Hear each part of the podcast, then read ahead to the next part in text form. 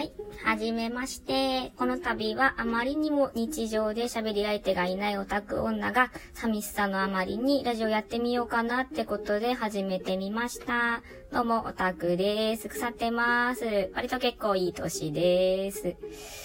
本当にね、日常であの、オタクの話できる人が本当にいなくてですね、あの、まあ、隠れてるというわけではないんですけども、あの、あまり全開でオタクですって主張するのもちょっと気が引ける感じで、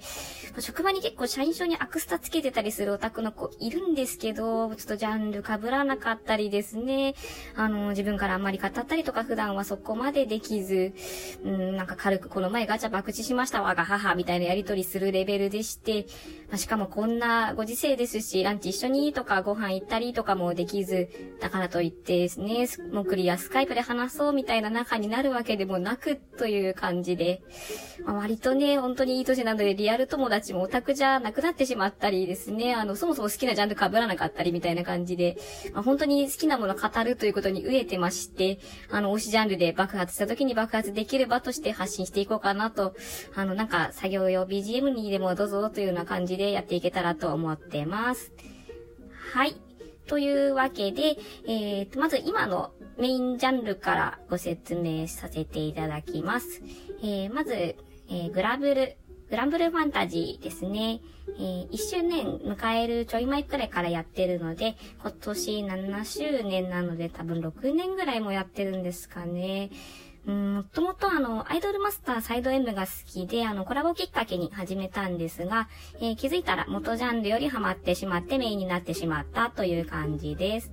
えー、M マスも今でも好きなんですけども、え一時期よりは熱がちょっと落ち着いちゃってます。えー、グラブルについてはちょっとまた別で語るやつ、えー出したいですね。ちょっといろいろ、あの、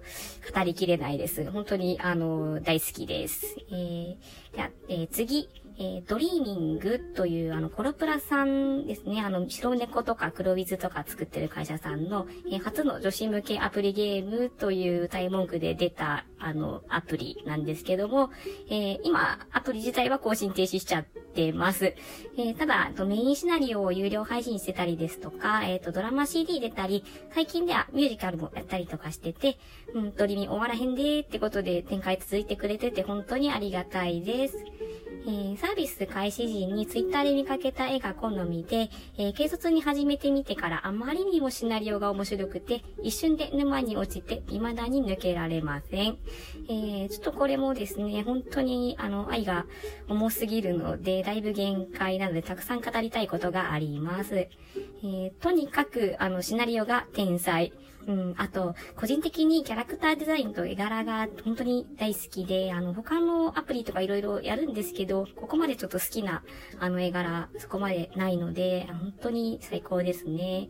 あと声優さんも本当天才ですね。あの、素敵な方たちばかりで、キャラクターにみんなぴったり。で、あと全員歌が上手い。すごい。うんキャラクターソング、皆さんちょっと聞いてほしいですね。YouTube に上がってるので、えー、本当に、あの、全人類やっていただきたいなと思うようなアプリです。えー、そうですね。見た目結構ちょっと夢かわな感じで、ふわふわキラキラって感じのビジュアルだったりするんですけど、意外と中身めちゃくちゃドロドレで、あの、人間ドラマで、本当に青春群像劇というような形で、とキャラ一人一人にすごく厚みがあって、あの、生きてる感が強くてですね、あの、本当に現実っていう感じなんですよね。だけど、本当あの、ギャグパートとの落差が本当にすごくてですね、あの、ちょっと、どういうことなんだという、ツッコミが追いつかないシーンとかも多くてですね、あの、本当ジェットコースターのような、あの、ストーリーです。感情のジェットコースター。えこちらもちょっと別で、あの、まとめたですね、あの、もの出したいなと思います。とても語りきれないです。えーっと、じゃあメインは今、ほぼほぼこの二つですね。と他にもちょこちょこあの手出してるんですけども、基本的にあの今流行ってるやつ、ピンとこないやつが多くてですね、多分ここもですね、あのオタク者の喋り相手いないなーってなる原因なんだろうなと思ってます。うーん、悲しい。ね、まあ、ドリミアともかく、グラブルはめちゃくちゃ有名なはずなので、あの、周りでやってる人いるやろっていう感じなんですけど、そうですね。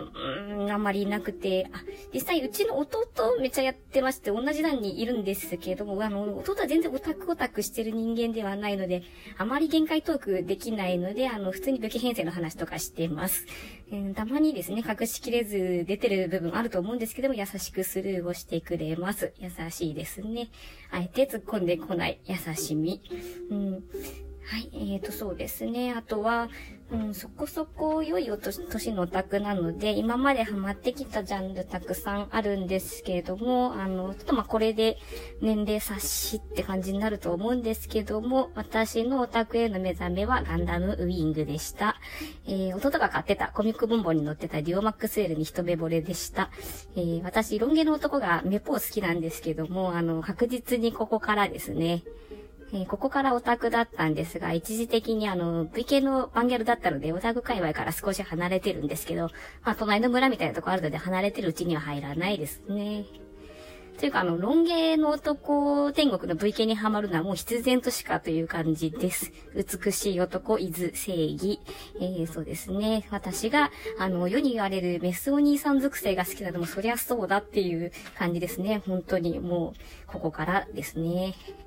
とも普通にその時、あの、好きな、あの、バンド、マリス・ビゼルっていうバンドだったんですけど、えっ、ー、と、ファンアートとか、普通に友達とあの、して交換日記に書いてたんで、もう普通に、ただのオタクです。バンギャルとはいえど。はい。えっ、ー、と、まあ、その後ですね、バンギャル熱が落ち着いた時に、あの、テニスの王子様にはまりまして、再びオタク寄りになりつつ、あと、同人誌作ったりっていうことをこの時初めてしましたね。えー、創作自体はあの、バンギャル時代にもやってたんですけどね、あの、サイトとかで、あの、しこしこなんか、あの、小説とか書いたりとかして、あの、鍵付きのサイトでね、やったりとかしてたんですけど、えっ、ー、と、紙の本作ったのはここで初めてですね。本当に、あのー、絵もそんなに上手じゃないし、あの、漫画描くのも上手じゃないし、本当に、もう、めちゃくちゃ地筆なので、あの、本作るの本当にしんどくって、もう出来上がった時は本当に嬉しかったんだけど、もうやりたくねえってなったんですけど、その後でまたやるんですよね。怖いですね、もう。ねでも本当ね、同人誌作るのってめちゃくちゃしんどいので、もう愛でしかないなっていう感じなんですけど、ね社会人であの、やりながら、あの、ボコボコ本出してる人、ほんとすごいなって思います。えー、この辺の話もちょっとあるので、まとめてみたいなと思います。あの、同人女あるある的な感じのやつですね。はい、えーと、しかし、あの、話したいことが結構あるんですけど、いざこうやってラジオになるとめちゃくちゃ難しいですね。あの、思ってることをちゃんとアウトプットすることの難しさよ、という、あの、こうやって声に対して発信してみることで気づくこととかありそうな、なさそうなって感じなので、えー、今後、ゆるっとラジオを更新していけたらなぁと思ってます。では、初回はこの辺で、またねー。